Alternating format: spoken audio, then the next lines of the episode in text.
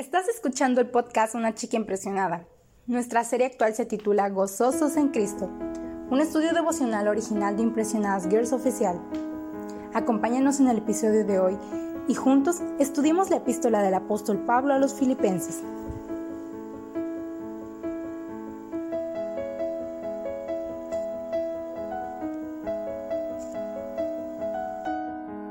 Continuar con nuestra enseñanza de esta epístola del apóstol Pablo a los filipenses, hoy vamos a situarnos en los versículos 2 al 4.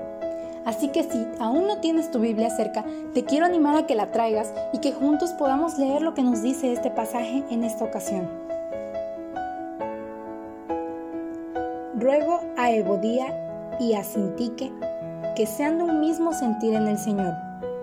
Asimismo, te ruego también a ti, compañero fiel, que ayudes a estas que combatieron juntamente conmigo en el Evangelio, con Clemente también y los demás colaboradores míos cuyos nombres están en el libro de la vida. Si nos damos cuenta, el apóstol inicia una serie de consejos prácticos y lo hace con el amor y ternura que siempre manifiesta en esta carta hacia sus hermanos cristianos de Filipos hermanos míos y amados, deseados, gozo y corona mía. Esto es lo que leímos el día de ayer. Entonces, después de esto menciona a Evodía y Sintique, que eran dos mujeres que chocaban constantemente y cuyo trato era muy áspero. Su trabajo no era de edificación ni estaba de acuerdo a la enseñanza que vimos en el capítulo 2 en donde les exhorta a los creyentes a experimentar el mismo sentir, el mismo amor, a estar unánimes y no haciendo nada por contienda o por vanagloria, estimando a los demás como superiores y no mirando cada uno por lo suyo propio, sino por lo de los demás, como lo leímos en los versículos 2 al 4 del capítulo 2. Entonces, a pesar de ser reprendidas en forma pública, Pablo no las rechaza ni subestima pues las reconoce como compañeras de combate en el Evangelio. Aunque no se revela la identidad del compañero fiel mencionado en este versículo, el apóstol le ruega que las ayude para que sean de un mismo sentir en el Señor. Algunos creen que se refería a Epafrodito, el portador de esta carta. Otros dicen que a un cristiano de la congregación cuya madurez y experiencia podría ayudar en este problema que se está presentando.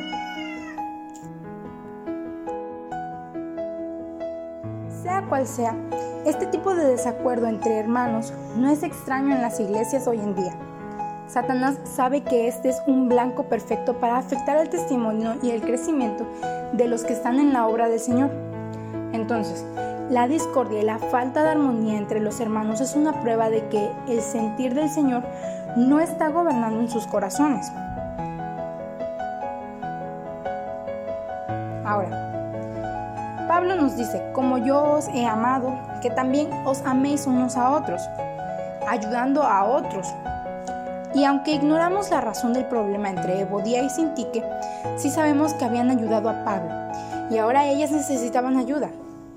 Aparecen mencionadas al lado de Clemente y otros colaboradores valiosos para el apóstol, quien afirma que sus nombres estaban inscritos en el libro de la vida.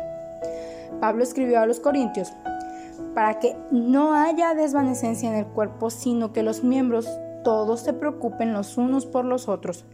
Esto lo menciona en 1 Corintios capítulo 12, versículo 25. Y me gustaría que tomes tu Biblia en este preciso momento, vayas a este pasaje y lo puedas resaltar. Esto es un mandato, esto es enseñanza, esto es doctrina, esto es vida cristiana, así que lo vamos a resaltar de color azul. De la misma manera, quiero que el pasaje que estamos estudiando el día de hoy lo puedas resaltar de color azul como recordatorio de que debemos estar en un mismo sentir. Entonces, también pidió esto a los Gálatas, algo muy parecido, solamente que en Gálatas 6.1 dijo lo siguiente, Hermanos, si alguno fuera sorprendido en alguna falta, vosotros que sois espirituales, restauradle con espíritu de mansedumbre esto también es vida cristiana, es un mandato, así que lo vamos a resaltar de color azul. Es el deber de todo cristiano ayudar a otros miembros del cuerpo cuando lo necesiten. para que éste siga funcionando y podamos cumplir con uno de los requisitos para gozar a Cristo. Entonces, ahora quiero que vayamos a lo que es el versículo 5. Recuerda que estamos en el capítulo 4 de Filipenses. El versículo 5 dice, vuestra gentileza sea conocida de todos los hombres. El Señor está cerca. Hay que ser gentiles y pacientes. Estas palabras son las palabras claves de nuestra enseñanza del día de hoy. Así que, si puedes, encierra estas dos palabras en tu Biblia. Ahora, quiero tratar lo que es la palabra gentileza. Esta palabra griega, que es traducida como gentileza, es sinónima de paciencia, de razonabilidad y amabilidad.